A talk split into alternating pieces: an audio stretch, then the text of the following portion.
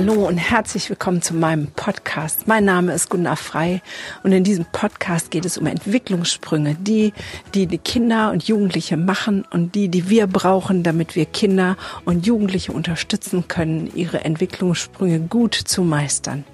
In dieser speziellen Folge geht es darum, wer sagt eigentlich, was wir wann zu tun haben. Wer bestimmt es eigentlich? Sozusagen die Frage der Perfektion und was und wer ist ausschlaggebend für unser Handeln, für das Gestalten der Geburtstagsfeier, für das Gestalten des Unterrichtes, für ähm, das Gestalten der Kindergartengruppe. Ich wünsche dir viel Spaß dabei und eine gute Inspiration.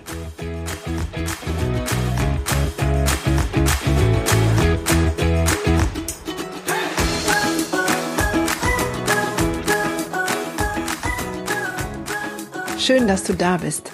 Heute in der Folge geht es darum, von wem oder was werden wir gesteuert in unserer Erziehung mit unseren Kindern oder in unserer Arbeit, unserer pädagogischen Arbeit mit Kindern.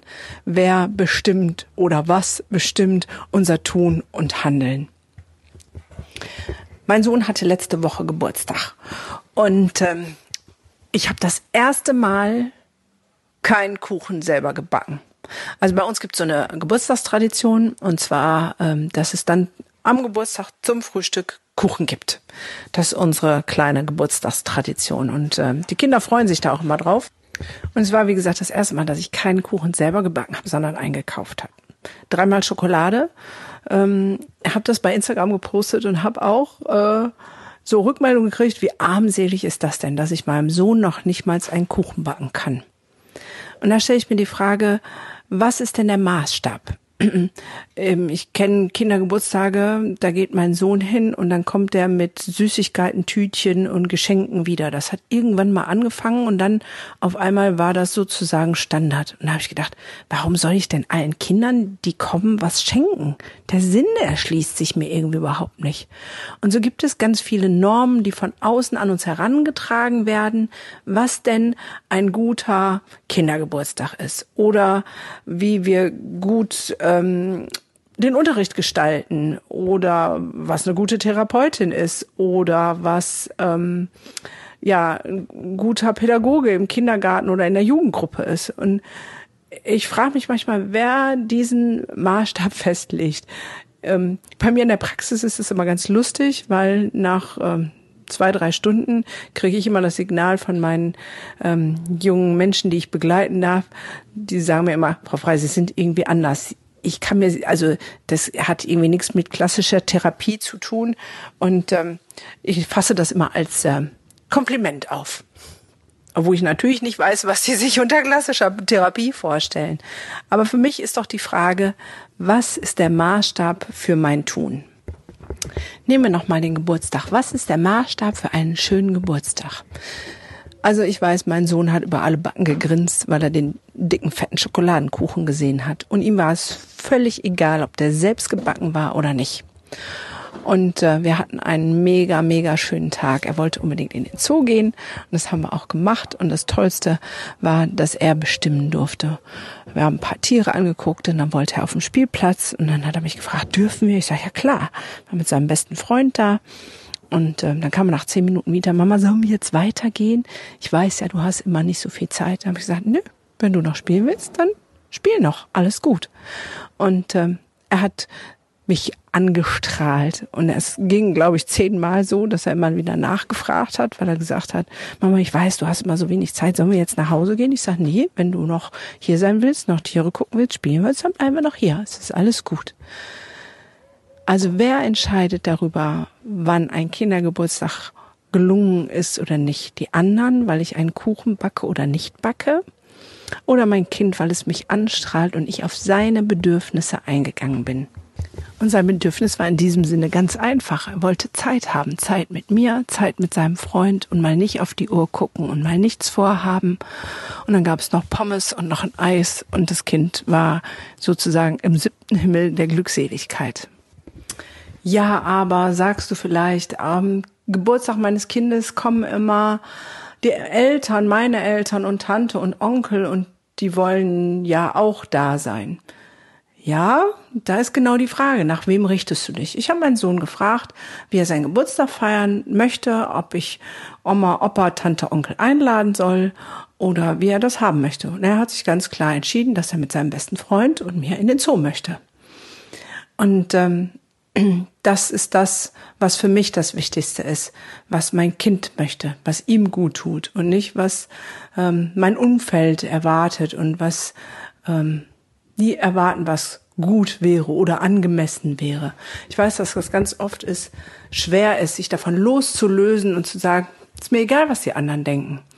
Aber um wen geht es denn? Möchtest du dafür sorgen, dass das Kind, dein Kind in eine gute Entwicklung kommt? Dann gib ihm die Wertschätzung an solchen Tagen ganz besonders, dass es so läuft, wie dein Kind es möchte. Und eigentlich lässt sich das auf alle Bereiche übertragen. Natürlich gebe ich in der Therapie den Rahmen vor. Und natürlich gibt es ähm, Rahmenbedingungen, die ähm, sozusagen gesetzt sind. Aber wie ich das weiter fülle, ja, das liegt ja ganz in meinem Ermessen. Ich erlebe zum Beispiel ganz oft, dass Eltern zu mir kommen und mich als ähm, ähm, verlängerten Arm benutzen wollen. So nach dem Motto, mein Kind ähm, gehorcht nicht auf ähm, das, was ich sage, gehorcht mir nicht, äh, bringen Sie dem das jetzt bitte bei, dass es mir ähm, gehorcht. Das bin ich aber nicht. Ich bin nicht der verlängerte Arm äh, von Eltern in Therapie, sondern wenn ein Kind zu mir in Therapie kommt, dann kommt es mit seinen Bedürfnissen und äh, seinen Problemen zu mir und ich werde genau auf seine Bedürfnisse und seine Probleme eingehen. Und in den Elterngesprächen gehe ich auf die Bedürfnisse der Eltern ein. Aber das gibt da keine, ähm, keine Vermischung. Und ich glaube, dass wir das überall so handhaben können, wenn wir ein bisschen mutig sind und uns frei machen von den Erwartungen und Anforderungen von außen.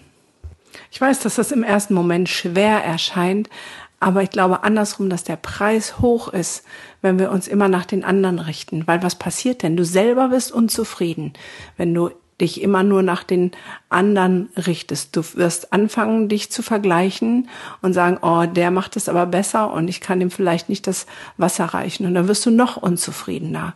Und was passiert denn, wenn du unzufrieden bist? Kannst du, wenn du unzufrieden bist, ähm, deinem Kind die Liebe und Geborgenheit und Nähe geben, die es braucht.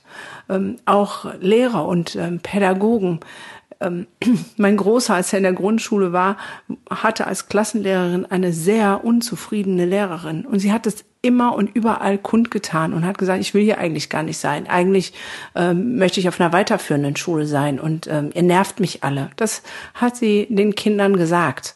Ähm, ich glaube, dass Unzufriedenheit eines der größten Handicaps und ähm, Hindernisse ist, Kinder wirklich gut zu unterstützen. Und da frag dich mal selber, bist du zufrieden mit dir und deiner Arbeit mit Kindern oder deinem Leben mit Kindern, wenn du immer nur die Maßstäbe von anderen erfüllst? Macht dich das glücklich? Also ich weiß für mich, dass das bei mir maximalen Stress auslöst. Ich weiß noch vor oh, gutem Jahr hatte ich ein lang, längeres Telefonat mit meinen Eltern. Klar, das ist noch eine alte, eingespielte Schiene. Und ich hatte den Eindruck, dass sie mir sagen wollten, was ich alles falsch und was ich anders machen sollte.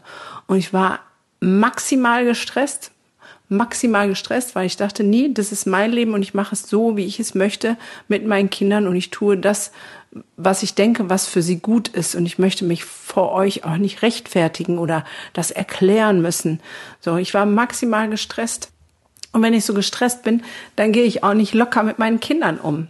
Ja, in der Praxis kann ich das noch eher umswitchen, weil das ist Job, da kann ich äh, das ausblenden. Aber zu Hause bin ich ich ja, und deswegen ist es so wichtig, dass du das tust, was dir vom Herzen wichtig ist. Und die beste Rückmeldung, ob das gut ist, was du tust oder nicht, ist das Lächeln deines Kindes und auch in der Gruppe äh, mit Jugendlichen oder in der Schule oder im Kindergarten wirst du die direkte Rückmeldung bekommen, weil die Kinder haben ein ganz feines Gespür dafür. Die wissen, ob du das, was du tust, von Herzen tust, weil es deine Überzeugung ist oder weil irgendjemand oder irgendetwas das erwartet. Ich will dich an dieser Stelle echt ermutigen, bleib dir selber treu, sei du der Maßstab für das, was du tust. Und ähm, nimm dein Kind, das du begleitest, betreust, mit dem du lebst, als als ähm, Sensor. Ähm, dann bin ich der festen Überzeugung, dass es gut wird. Es gibt so das schöne Lied von Reinhard May, ich mache mit Liebe alles falsch so gut ich kann. Ja, dann sind auch Fehler drin und es ist in Ordnung. Und dann machst du mal was falsch und es ist in Ordnung. Aber du hast es von Herzen und aus Liebe getan. Und das ist das, was die Kinder letztendlich immer merken. Mach dich frei von den gesellschaftlichen Normen, von dem Druck, von dem, was andere tun. Nimm dein Herz und lebe das aus und deine Kinder werden es genießen und es dir mit Dankbarkeit zurückgeben. Da bin ich mir ganz sicher. Und wenn du dich nochmal neu orientieren willst und nochmal genau in dein Herz schauen willst, was ist denn deine Motivation und was willst du wirklich selber in der Begleitung und Erziehung mit deinen Kindern, die dir anvertraut sind, dann bist du herzlich willkommen zum Masterclass auf Happiness. Einen Tag raus aus dem Alltag, rein ins volle Leben, die Kraftquelle Freude wieder neu spüren und sich mit anderen vernetzen, die genauso denken und fühlen wie du. Und als Podcast-Hörer kriegst du sogar 25% Rabatt. Ich würde mich freuen, dich zu sehen. Und ansonsten freue ich mich, wenn du bei der nächsten Folge wieder dabei bist. Einen schönen Tag noch, deine Wunder.